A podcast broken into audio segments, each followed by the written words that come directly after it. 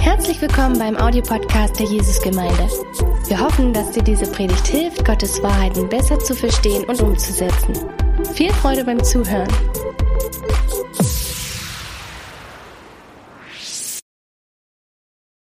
Also Nadja kam irgendwann im Frühjahr auf mich zu und sagte, weißt du was, wir machen immer nur noch Haushalt zusammen. Wir wechseln die Windeln zusammen, wir fahren gemeinsam irgendwo hin, wir quatschen Sachen, aber eigentlich würde ich mir gern wieder wünschen, einfach nur mal so Zeit mit dir zu haben. Und ich habe dann nicht gesagt, was bringt mir das? Wozu? Kochst du dann mit mehr Fleisch, wenn wir mehr sozusagen spazieren gehen? Sondern äh, ich, ganz so dysfunktional bin ich ja auch nicht, ja. Äh, äh, ich wusste irgendwie so, das ist das Endziel irgendwo in der Ehe, ist einfach nur irgendwie so, sich zu haben. Oh, egal, ob jetzt mehr Gemüse oder mehr Fleisch kommt, das ist einfach nur so, ach, es ist einfach schön mit dir. Punkt, ohne dass dann noch mehr kommt.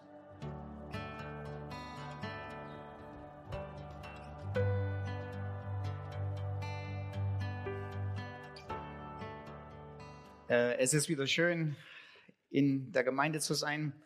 Wir waren als Familie in Italien im Urlaub. Und ich weiß nicht, ob ihr wisst, was ein Infinity Pool ist. Wisst ihr das? Gibt es da, glaube ich, gibt es auch ein Bild irgendwo? Ein Infinity Pool ist, nein, da waren wir nicht, da waren wir nicht. Ein Infinity Pool ist, wo man so, der Pool ist so gebaut, dass wenn man da drin ist, man nur noch so den Horizont sieht und nichts mehr davor ist. Ich zeige euch aber unseren schönen Infinity Pool, den wir hatten. so, wir hatten ganz viel Spaß als Familie. Und mich haben auch schon einige Leute gefragt, ob es denn auch Museen gab in Italien. Ja, es gibt auch äh, Römermuseen in Italien, da kommen die nämlich her. Und so wie Alve begeistert ist über die Ranger spricht, äh, springt bei mir der Funken über, äh, wenn ich im Römermuseum bin. So, es gab ein Römermuseum, genau da ist es, aber erzähle ich euch später davon. Wir sind in einer Predigtreihe Herzenssache und es ist nicht wirklich eine Reihe, dass es so thematisch alles zusammenpasst, sondern wo wir gesagt haben, jeder Prediger kann einfach mal das, was ihm wichtig geworden ist über die letzten Wochen und Monate, äh, was Gott ihm aufs Herz gelegt hat, was Gott in seinem Leben bewegt, und wenn er denkt, dass das auch wichtig ist für die Gemeinde, teilen. Und so habe ich einfach so ein bisschen reflektiert, ähm, was hat Gott die letzten Wochen in meinem Leben gewirkt, was habe ich mir selber vorgenommen in meinem eigenen Leben, wie ich das nächste Jahr verbringen möchte. Und vielleicht ist es auch eine Inspiration ähm, für euch, äh, das gemeinsam äh, zu machen als Gemeinde. Ich habe diese, meine Predigt mit der Überschrift gegeben, in der Gegenwart Gottes dudeln. Ähm, beziehungsweise unsere Aufgabe als Priester von Gottes Gegenwart wahrnehmen. Ähm, dudeln ist weder ein biblisches Wort äh, noch ein deutsches Wort.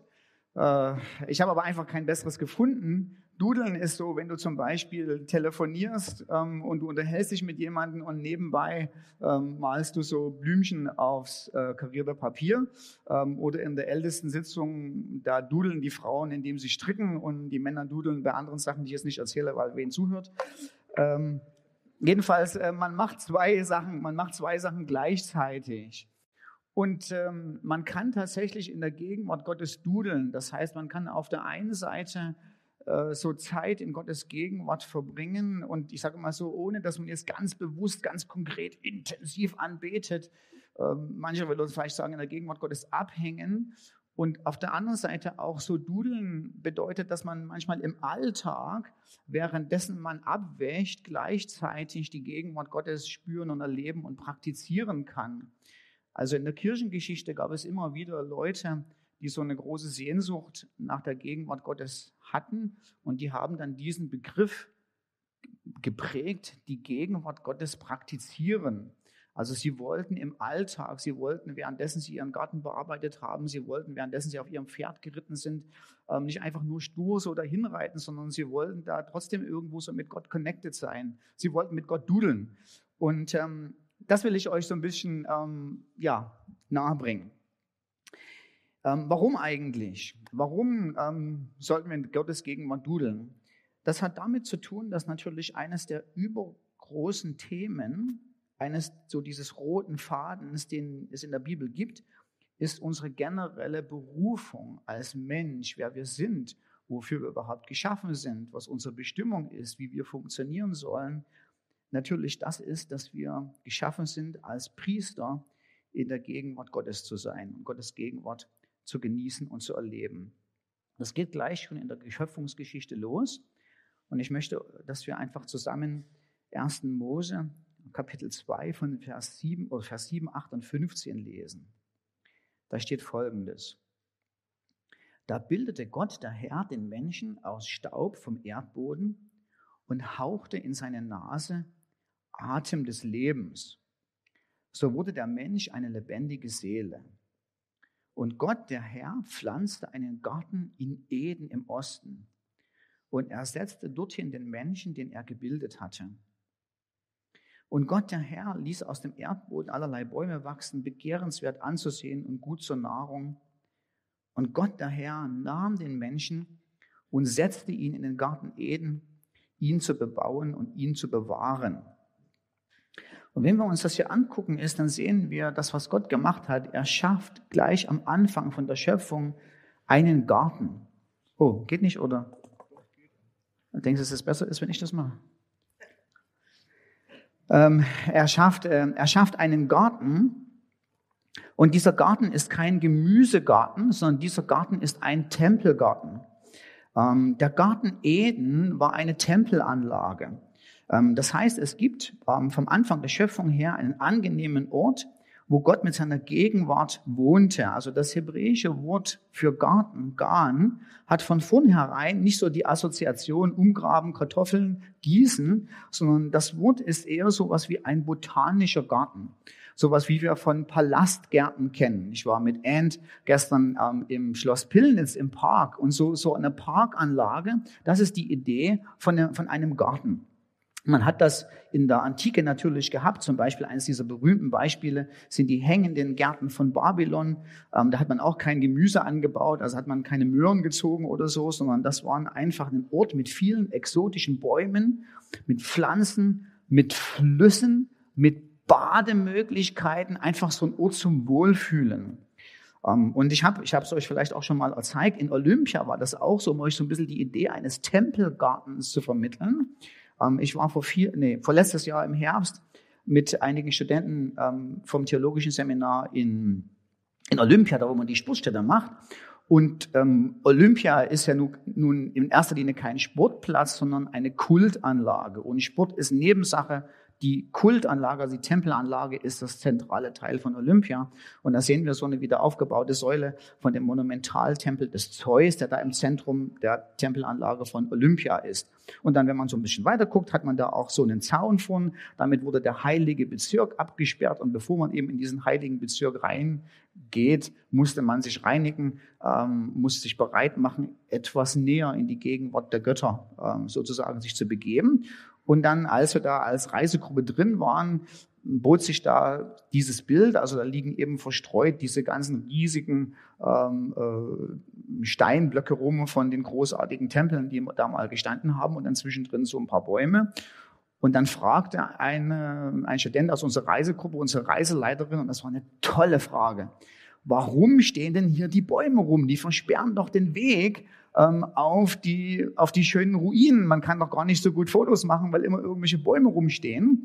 Und da hat unsere Reiseleiterin gesagt, ja, man hat versucht, die Bäume, die hier gewachsen sind, stehen zu lassen und zum Teil bewusst wieder auf die Anlage zu pflanzen, weil diese Kultanlage, auch als die Tempel standen, mit Bäumen bepflanzt waren. Es war ein Tempelgarten. Es war eine, die ganze Anlage, man hat bewusst also schöne Bäume hingemacht, damit man dieses Gefühl hatte, oh, wenn er reinkommen ist, hier ist es schön, hier ist es angenehm. Das hat man natürlich bewusst gemacht, weil diese, weil das, was man eben für die Götter gebaut hat, die Natur der Götter repräsentieren sollte. Also man hat eben, wenn man zum Beispiel von Zeus einen Tempel gebaut hat, absolut bewusst versucht, einen Monumentalbau dahinzusetzen und nicht nur so ein kleines Hundehütchen, um zu zeigen, dieser Zeus ist wirklich monumental. Und gleichzeitig hat man in den antiken Tempeln ähm, Gärten angepflanzt, damit der Wohnort Gottes dem Charakter und der Natur Gottes entsprechend ist. So, das heißt, wir wissen auch vom, äh, von der hebräischen Bibel her, vom Buch Genesis, vom ersten Buch Mose, dass der, dass der Garten Eden ein Tempelgarten war, Gott dort wohnte und natürlich die Idee, dass da angenehme Bäume sind, dass es da blüht, dass da Schmetterlinge umherfliegen, soll repräsentieren, wer dieser Gott ist, der in diesem Tempelgarten, der in diesem Tempelgarten wohnt. So, das heißt, wenn wir uns, äh, äh, nee, funktioniert auch nicht, ähm, weil es immer wieder von selber ausgeht und ich einen Code eingeben muss, den ich nicht weiß. ähm, wenn wir uns ähm, also so an, an, an Tempelanlagen uns dran erinnern ähm, und sagen, äh, da war ein Garten, äh, denkt wahrscheinlich dran, wir mal sehen, ob es in das nächste Bild dann geht, äh, dass das eher wie so eine Art botanischer Garten aussieht und nicht wie so ein, wie so ein Gemüsegarten. Danke. So, zweitens, der Garten als, als Tempelanlage, ähm, äh, wir, wir wissen das von dem Garten Eden her, äh, der Garten Eden der Ort war, wo Gott wohnt. Und das sehen wir in dem Verständnis, wenn wir ein bisschen weiter. Ja, okay, super. Probieren wir es mal weiter. Also, da, so dass man sich so vielleicht so bildlich mal vorstellen, Garten Eden. Und wir wissen, dass der Garten Eden eine Kultstätte war, weil, wenn wir uns Hesekiel 28 angucken, steht in Hesekiel, du warst in Eden, dem Garten Gottes, aus Edelstein jeder Art war deine Decke. Und dann kommt ein Synonym für den Garten Eden. Du warst auf Gottes heiligen Berg. Das heißt, der Garten Eden wird als Gottes heiliger Berg bezeichnet. Und was man natürlich mit heiligen Berg ausdrücken will, ist, dass das wie bei Sinai war. So Gott kommt auf den Berg und er ruht da. Oder auch der Tempelberg in Jerusalem. Gott hat auf einem Berg gewohnt. Das heißt, die Leute wussten, die Hebräer wussten, wenn sie vom Garten Eden gesprochen hat, das war eine Tempelanlage, ein Tempelgarten, wo Gott mit seiner Gegenwart gewohnt hat. Und dann gibt es was ganz Besonderes, was ganz Besonderes Schönes. Dann heißt es nämlich in diesem, in diesem Text, den wir uns schon angeguckt haben, hier im Vers 15, Gott der Herr nahm den Menschen und ersetzte ihn in den Garten Eden.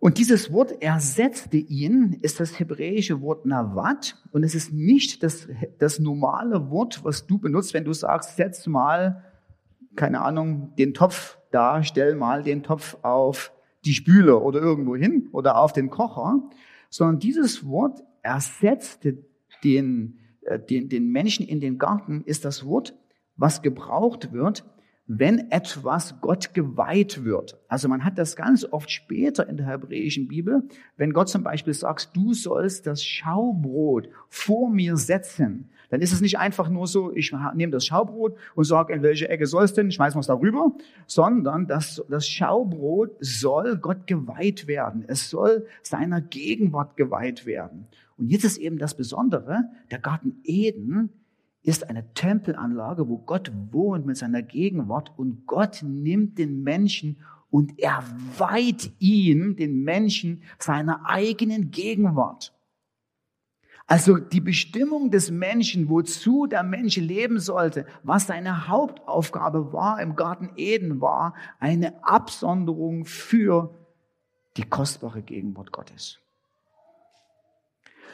Und auch in der Beschreibung, das ist im Deutschen etwas unglücklich übersetzt, was der Mensch machen soll im Garten, nämlich, hier steht es, zu bebauen und zu bewahren, und ich habe das Ihnen mal in Klammer gesetzt, ähm, ist, weil man schnell übersetzen musste und nicht, keine Ahnung, eine halbe Seite Fußnote unten drunter schreiben konnte, ist ein bisschen verwirrend, weil wir denken, was der Mann oder was der Mensch machen sollte, er soll den Garten bebauen und bewahren. Also der soll da schön graben und äh, da irgendwie aufpassen, dass da kein Ungeziefer reinkommt.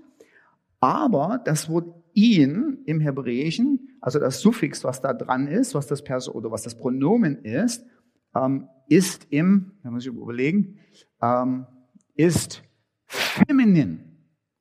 Der Garten ist aber maskulin. Jetzt zahlt es sich endlich mal aus, in Deutsch aufgepasst zu haben. Das direkte Objekt eines Verbes muss miteinander übereinstimmen, ja, also sozusagen, oder das Pronomen muss mit dem Substantiv übereinstimmen. Das stimmt aber hier nicht überein. Also bebauen und bewahren ähm, hat nichts damit zu tun, dass man an dem Garten rumwerkelt, sondern man muss dann einfach mal die Hebräer dann fragen und sagen, was, was sollte der dann da eigentlich machen? Und auch der Hebräer wird dann wieder Folgendes sagen, dieses Wort kenne ich, das kommt später ganz oft vor und ich habe euch ein Beispiel mitgebracht. Diese beiden Worte haben immer etwas damit zu tun, in einem kultischen Kontext, also in einem Tempelkontext, jemanden anzubeten und jemand loyal zu dienen, jemanden treu gegenüber zu sein. Sehen wir zum Beispiel hier im 1. Könige 9, 1, Vers 6. Da heißt es, als Salomo den Bau des Hauses des Herrn vollendet hatte. Also es geht um den Tempel. Und da gibt es eine Anweisung, Ihr habt aber meine Ordnung, die ich euch vorgelegt habe, nicht bewahrt, sondern ihr seid hingegangen und habt anderen Göttern gedient. Also bewahren und dienen sind hier dieselben Worte, die im Garten Eden verwendet werden. Und wenn wir jetzt wieder zurück zum 1. Mose 3 gehen, sehen wir, was die Aufgabe des Menschen war. Die Aufgabe des Menschen im Garten Eden war, ein Priester zu sein. Der Mensch ist in den Garten Eden gesetzt worden, um, und das man gucken, was jetzt ein Priester macht, als Priester Gott zu dienen. So, und das ist gleich unsere nächste große Frage. Was ist ein Priester? Was macht ein Priester eigentlich?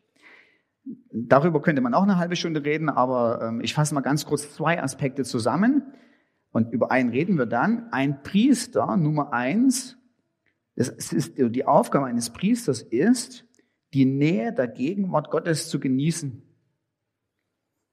und zu erheben. Das heißt, der Priester, die Aufgabe ist, er wird abgesondert, der macht nicht so eine normalen Aufgaben, der hat eine besondere Aufgabe für die Gegenwart Gottes, einfach nur da zu sein. Einfach nur Gott zu sagen, weil ich ein Priester bin, ehre ich dich, genieße ich dich, ich darf dir besonders nahe kommen, wie Nichtpriester dir nicht nahe kommen dürfen. Und zweitens, natürlich, die Aufgabe eines Priesters ist, ein Repräsentant Gottes zu sein zu den Nichtpriestern. Also der Priester hat die, die Belange und die Sorgen und die Nöte in Gottes Gegenwart hineingenommen. Das hat der Priester im Alten Testament unter anderem dadurch gemacht, dass er so eine Brustplatte hatte und da zwölf Steine drauf waren, die die zwölf Stämme Israels repräsentieren. Und er hat in gewisser Weise Israel mit in die Gegenwart Gottes genommen und hat gesagt, guck Gott, schau auf dein Volk, ich bringe dir die Anliegen des Volkes, höre unsere Gebete etc. etc. Und dann ist der Priester rausgegangen aus der Gegenwart Gottes und hat Gott vertreten zu den Menschen, hat gesagt, so ist Gott, das will Gott.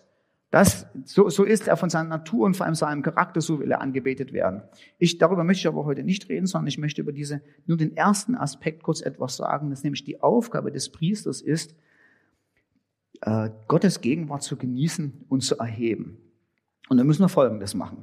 Wir müssen als allererstes die, die falsche Vorstellung, was ein Priester ist, revidieren. Weil wenn ich euch sage Priester, löst das bei den wenigsten Leuten Wohlgefallen aus, sondern wir denken da an Leute in schwarzen Kutten, die uns fremd sind und irgendwelche Missbrauchsskandale verwickelt sind. Aber das Wort Priester hatte ganz andere ähm, man nennt das so, so Konnotationen, hatte ganz andere Gefühle, die mitschwangen, wenn du es im Alten Testament gesagt hast. Und da kommt dieses Bild wieder zustande. Äh, das hilft in dem Augenblick, ins Museum zu gehen. Da sehen wir nämlich, was ein Priester im damaligen Kontext ist. Man sieht hier nämlich eine, eine Zeremonie, wo Augustus der Kaiser, das ist derjenige, wo nur noch der Kopf da ist und wo irgendwo seine Toga da verschwunden, verschwunden ist und nur noch zur Hälfte da ist, der führt die Prozession an. Und in der Prozession ist es so, die wichtigsten Leute zuerst. Also wie damals beim erst, bei der ersten Mai-Demonstration in der DDR, ähm, zuerst die Funktionäre und danach das Fußvolk. Ja? Ähm, und so war es auch in der Antike. Die wichtigsten Leute kommen ganz am Anfang. Und deshalb führt natürlich die Prozession der Kaiser selber an. Also der geht nicht irgendwo zum Schluss daher gegammelt mit seinem Hund spazieren, sondern er ist als der wichtigste Mann im Reich derjenige, der als erstes die Prozession an, äh, anführt. Und wer kommt als nächstes? Nicht sein Nachfolger Tiberius, nicht sein Armeechef Agrippa, Die, die sind auch alle da. Irgendwann später auf dem Fries kommen die da. Die sind alle mit dabei. Als nächstes kommen die Priester. Als nächstes kommen die Würdenträger. Als nächstes kommen Männer mit Rang und Einfluss, die sozialen, ökonomische Elite der damaligen Zeit. Priester zu sein, war etwas ganz Nobles, war etwas ganz Wertvolles. Sieht man auch in diesem Bild, wenn man mal nach Athen geht, wenn du mal nach Athen geht, geht er mit Sicherheit auch auf die Akropolis hoch. Und wenn er auf die Akropolis hochgeht, rammeln alle Leute an den wichtigsten Stellen vorbei, nämlich zum Beispiel hier am Theater, was auf den Hängen der Akropolis ist. Und da war es so, in der Antike, ähm, Theatervorstellungen, also so, da wurden Reden gehalten, Musik vorgeführt, etc., etc. Da kannst du dir deine Stühle nicht frei wählen, sondern da ist es so, wie wir das in der Jesusgemeinde machen. Die wichtigsten Leute sitzen vorne und die weniger wichtigen Leute, nee, okay. Ähm nein, nein, nein, nein, nein, okay, okay, okay. Aber in der Antike war es so. In der Antike war dein Platz bestimmt durch deinen sozialen Rang. Da kannst du nicht einfach zur Tür reinkommen und so sagen, ich setze mich mal in die zweite Reihe sondern wenn du sozusagen da reingehst, musst du das mal gucken, eigentlich, was ist denn mein Rang in der Gesellschaft? Wie wichtig bin ich denn eigentlich für deine Gesellschaft? Und je nachdem, welchen sozialen Rang du hast, darfst du dir die Reihe aus, also darfst du auf dieser dir bestimmten Reihe sitzen. Und jetzt sehen wir die Stühle hier. Wer sitzt in der allerersten Reihe auf den besten Plätzen? Die Priester. Die Priester Athens. Das sind in der allerersten Reihe. Das heißt, wenn wir das Wort hören, sagt, ich habe euch zu einer heiligen Priesterschaft gemacht. Und dann denken wir so, ja, pff, weiterlesen. In der Antike und im jüdischen Kontext genauso. Also der hohe Priester war nicht einfach irgendein Hansel, wo gesagt nehmen wir mal den, wählen wir mal den. Das war die soziale Elite, das war derjenige mit Rang, Namen und Ansehen und Würde, wie kein anderer in der damaligen Zeit, im jüdischen Kontext wie im heidnischen Kontext, war Priester zu sein. Etwas, hallo, etwas ganz Wunderbares, etwas ganz Kostbares, etwas ganz Wertvolles, weil man natürlich auch um den Wert wusste, mit den Göttern in Kontakt zu stehen. So, jetzt haben wir unseren Exkurs beendet und ich komme zurück zur Idee, dass wir Priester der Gegenwart Gottes sind. An dieser Stelle wollte ich eigentlich Folgendes machen. Ich wollte eigentlich so durch die ganze Bibel gehen, vom ersten Mose bis zur Offenbarung und zeigen, wie das große Thema der Offenbarung, ähm, äh, der, der Gegenwart Gottes sich durch die ganze Bibel zieht. Und da habe ich schon zu Hause gedacht, niemals nie. Und ich hatte recht.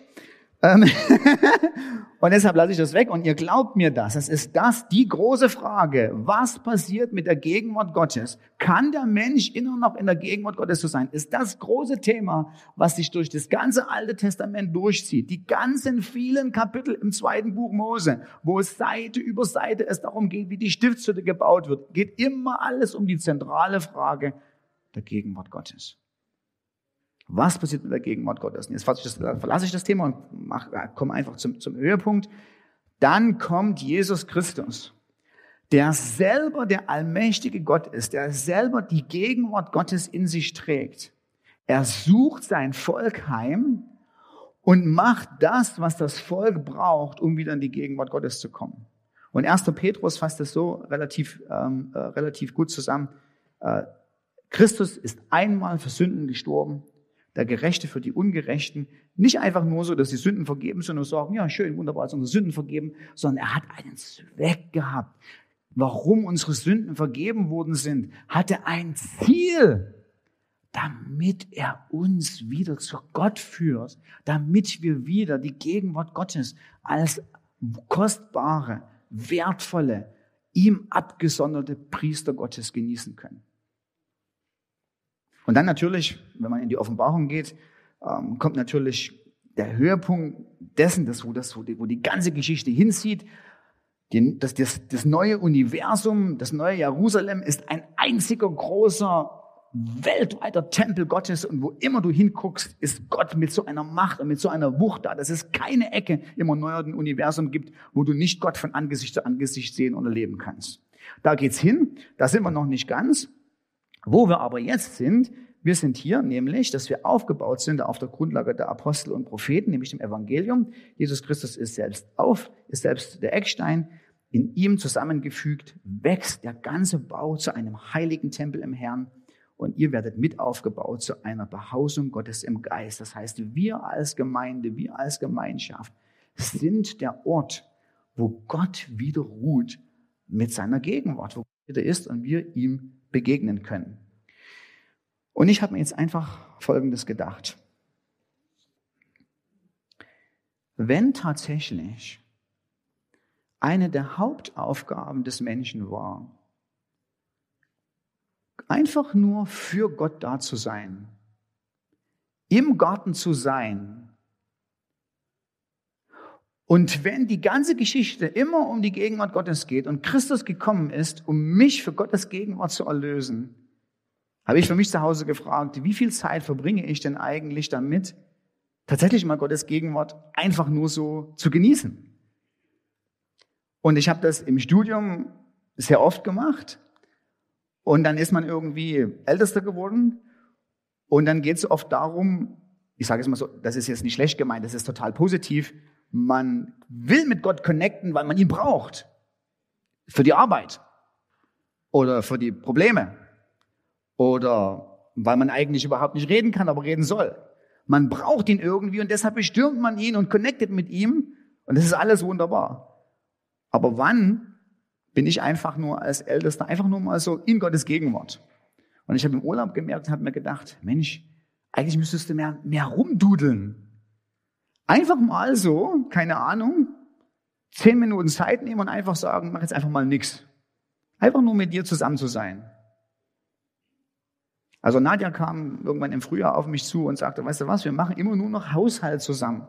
Wir wechseln die Windeln zusammen, wir fahren gemeinsam irgendwo hin, wir quatschen Sachen, aber eigentlich würde ich mir gern wieder wünschen, einfach nur mal so Zeit mit dir zu haben. Und ich habe dann nicht gesagt, was bringt mir das? Wozu? Kochst du dann mit mehr Fleisch, wenn wir mehr sozusagen spazieren gehen? Sondern äh, ich, ganz so dysfunktional bin ich ja auch nicht, ja. Äh, ich wusste irgendwie so, das ist das Endziel irgendwo in der Ehe, ist einfach nur irgendwie so, sich zu haben. Oh, egal, ob jetzt mehr Gemüse oder mehr Fleisch kommt, das ist einfach nur so, ach, es ist einfach schön mit dir. Punkt, ohne dass dann noch mehr kommt. Und genauso ist es, wenn es darum geht, einfach mal Zeit in der Gegenwart Gottes zu dudeln. Natürlich kannst du mich jetzt fragen und kannst sagen, was bringt mir das? Aber das ist wie wenn, wenn ich zu meiner Frau sage, bringt mir das mehr Fleisch auf den Teller. Und weniger gesunde Sachen oder wie auch immer, ist egal jetzt. Äh, so. Nein, okay. das bringt dir gar nichts, sondern es ist einfach nur, das ist das Endziel. Das ist dafür, wofür wir geschaffen sind. Einfach nur mal mit Gott zusammen zu sein. Einfach nur mal Zeit in seiner Gegenwart zu verbringen. Einfach nur mal zu sagen, okay, hier bin ich, schön, dass du da bist, ohne dass irgendwie groß was passiert, irgendwelche Gebetsanliegen passiert sind oder sonst irgendwelche Sachen, ja, erledigt werden.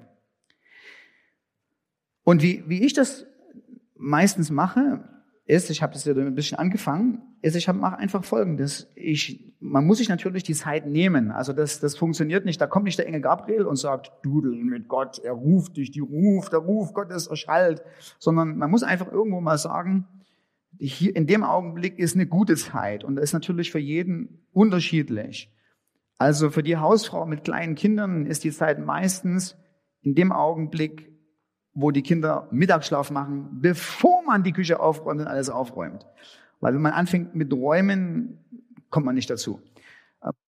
Für jeden ist die Zeit anders. Wenn man einfach diese fünf Minuten sagen und sagt, jetzt setze ich mich einfach hin und ich mache das dann einfach so, komme einfach und sage Gott, hört es, nee, dir. Das ist die fünf Minuten Warnung von den Technikern. Ähm, ich danke dir. ich danke dir, dass ich furchtlos in deiner Gegenwart sein kann, auf dessen, dass, aufgrund dessen, dass Christus mir ein für alle Mal vollständig vergeben hat und ich seine Gerechtigkeit trage. Ich komme in deine Gegenwart, wie als wenn dein eigener Sohn in deine Gegenwart kommt. Das ist wichtig, sich das nochmal zu reflektieren, weil sonst haben wir intuitiv, kommt da all der Murks hoch, der so ähm, ja, im Laufe des Lebens passiert. Und so ist einfach zu wissen, oh ja, ich kann einfach in deine Gegenwart reinkommen aufgrund von Christus, nicht aufgrund von mein, meiner eigenen Wunderbarkeit. Ja. Auch kein deutsches Wort. Und dann meistens, was mir sehr hilft, ist ein Gedanke, der mich aus der Bibel angesprochen hat, wo ich sage, das finde ich toll. Und letzte Woche war es der Gedanke, du hast mich in den Garten geruht, du hast mich in den Garten gesetzt. Und ich habe drüber nachgedacht und habe mir gedacht, wow, du hast mich genommen als dein Eigentum und hast gesagt, dich setze ich ab zu was ganz Besonderem. Dich weihe ich mir selber für meine Gegenwart. Und ich habe gedacht, oh, ist das schön. Und dieses, oh, ist das schön, das nehme ich in diese Zeit mit Gott, wo ich einfach abhänge und denke einfach nur, ist das cool? Es ist einfach toll, von dir abgesondert zu sein. Dudel, dudel, dudel. Dudel. Und dann hänge ich einfach so auf meinem Sessel rum, ohne irgendwas zu machen. Und ich weiß, das fällt uns Westeuropäern unwahrscheinlich schwer. Und ich hatte ein, ich weiß nicht, ob ich schon mal erzählt habe, ein ganz äh, eindrückliches Erlebnis, wo ich gemerkt habe, wie wenig ich es kann, als Westeuropäer im 21. Jahrhundert einfach nichts zu tun. Ähm, ich war in den USA im Havasupai ähm, äh, Reservat, das, da wohnen da Indianer, das ist mitten im Grand Canyon. Und man kann da nur hin, wenn man, also führt keine Straße, kannst nur laufen oder Esel. Und du musst, glaube ich, sechs oder acht Stunden läufst du da diesen Canyon lang und man läuft da rein und es ist erstmal wunderbar, aber es gibt keine Autos, es gibt keine Fahrräder, aber es gibt keine Straße, es gibt nur Laufen. Und da gibt's da so einen kleinen Laden, die Indianer haben da so einen Laden, da kann man so ein paar Suppen kaufen und keine Ahnung, ein paar vertrocknete Äpfel oder irgend sowas. Und ich habe da so mein Vorrat aufgefrischt und vor dem Laden war so eine Bank in Form eines Holzstammes, der so ungefähr so in dieser Höhe da so irgendwo angebracht war. Und man konnte sich so, so draufsetzen. Und weil ich ja die ganzen Stunden schon mit meinem Gepäck da rumgelatscht bin, habe ich gedacht, ach, nochmal ausruhen, nochmal Wasser trinken. Und dann kamen da so ein paar andere Indianer und die setzten sich neben mir.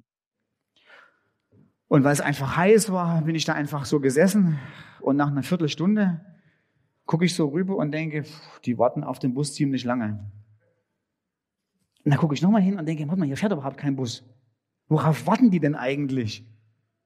Die haben auf gar nichts gewartet. Die haben einfach nur gesessen. Und ich denke mir, wann habe ich denn letztes, das letzte Mal irgendjemanden gesehen, der einfach nur gesessen hat? Der haben nichts gemacht, nichts nachgedacht, nichts, nichts telefoniert, keine SMS geschrieben oder WhatsApp oder sonst irgendwas und auch kein Selfie hier, ich sitze hier gerade.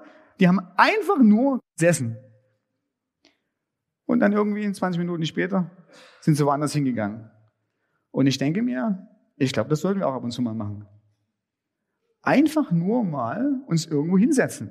Und nicht die Frage, warum oder wozu, sondern einfach nur in Gottes Gegenwart zu sein, in seiner Gegenwart zu dudeln, abzuhängen. Einfach mal so zu sagen, ich liebe dich. Ist eine coole Sache. So Nächste, eine, eine Sache müssen oder zwei Sachen müssen wir noch kurz besprechen. Ganz wichtig ist natürlich, was ist dabei, wenn ich absolut nichts spüre?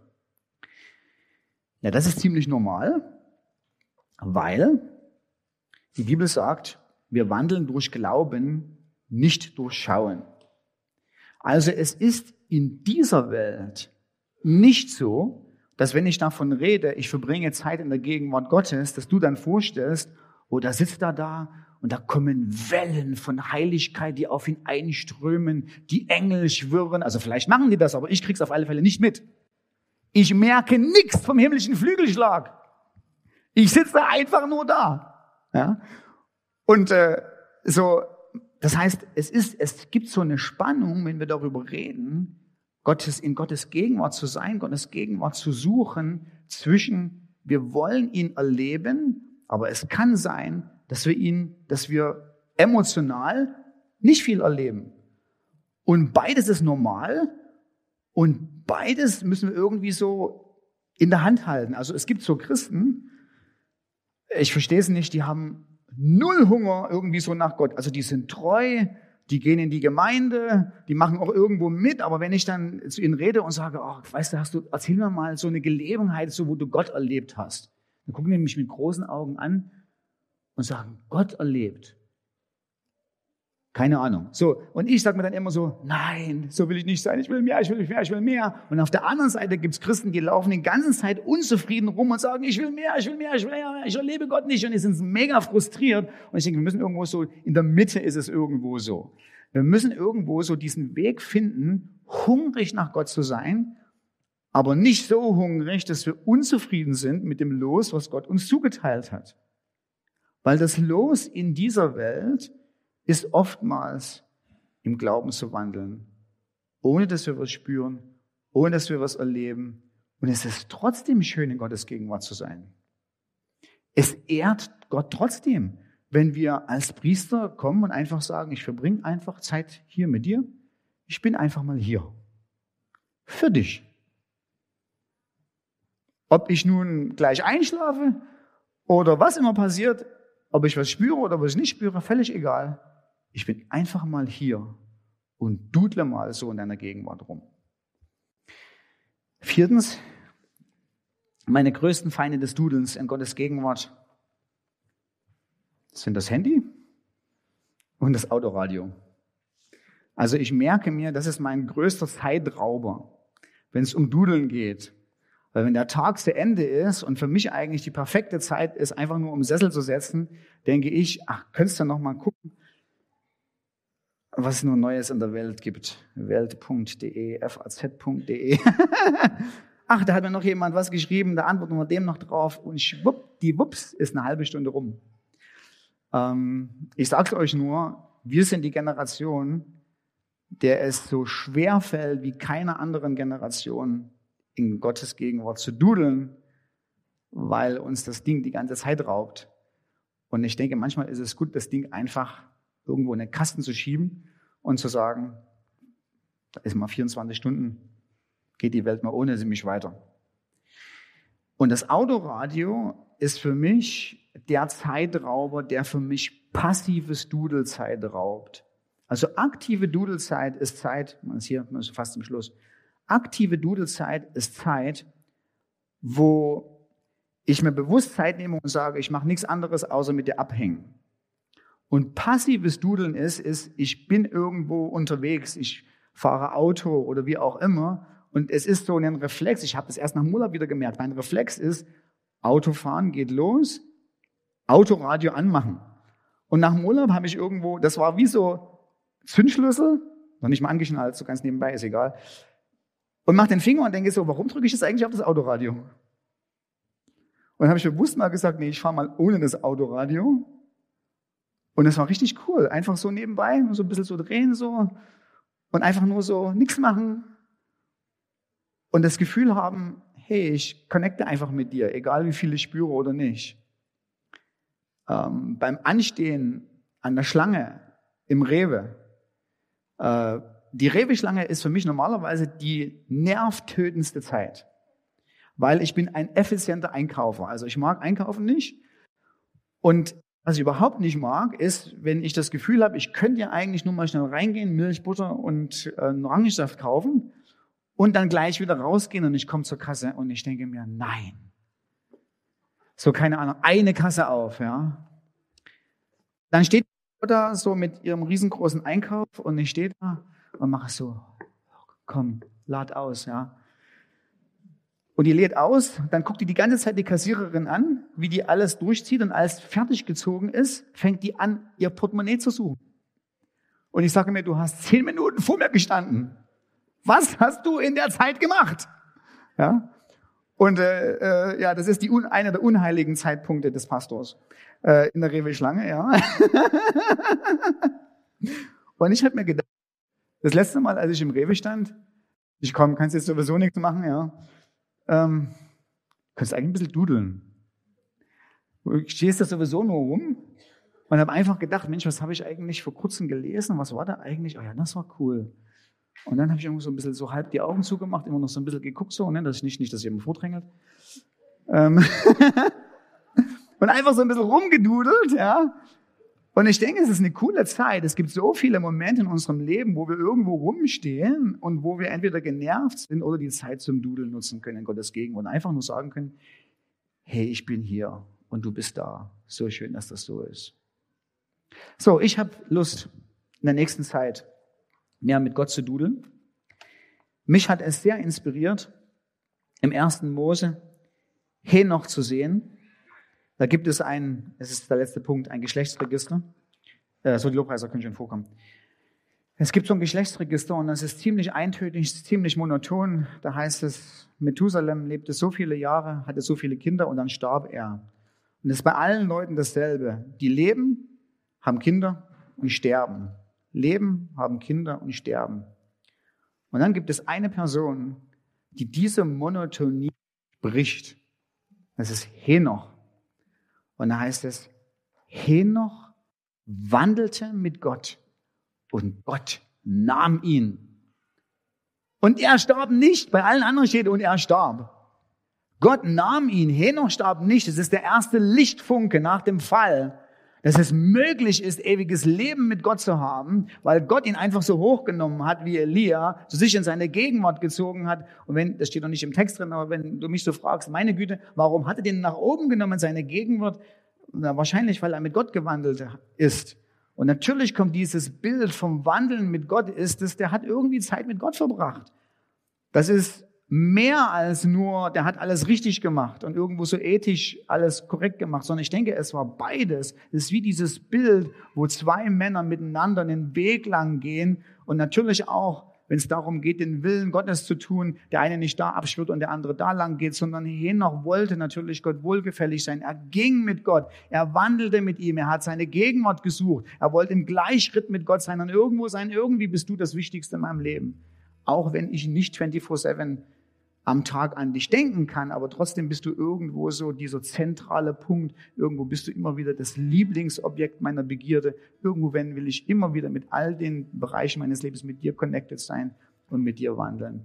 Und darauf habe ich einfach Lust die nächste, das nächste Jahr. Und ich denke, wir haben es einfach so gesagt, wie machen wir denn das jetzt?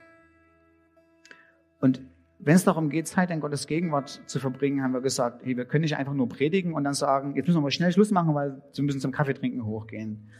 Sondern lass uns einfach so ein paar Minuten in der Gegenwart Gottes rumdudeln. Lass uns als Gemeinde, wir sind gemeinschaftlich sein Tempel, seine Wohnstätte und Gott wohnt gern bei uns. Es ist nicht so, dass Gott sagt, Mensch, so ein, so ein olles Haus, ja. Gott hat durch Christus uns so für ihn vorbereitet, dass er gern bei uns wohnt mit seiner Gegenwart. Und er ist hier. Lass uns einfach so fünf Minuten Zeit verbringen in seiner Gegenwart und lass uns einfach nur so rumdudeln. Und nach den fünf Minuten kommen ein paar von uns hoch und wir segnen euch für die nächste Woche und für den nächsten Monat und das nächste Jahr, dass wir Gottes kostbare Gegenwart erleben, immer wieder diese Momente finden, wo wir bei ihm andocken, und manchmal es auch merken, wie angenehm es ist, wenn Gott in uns, seinem heiligen Tempelgarten wohnt.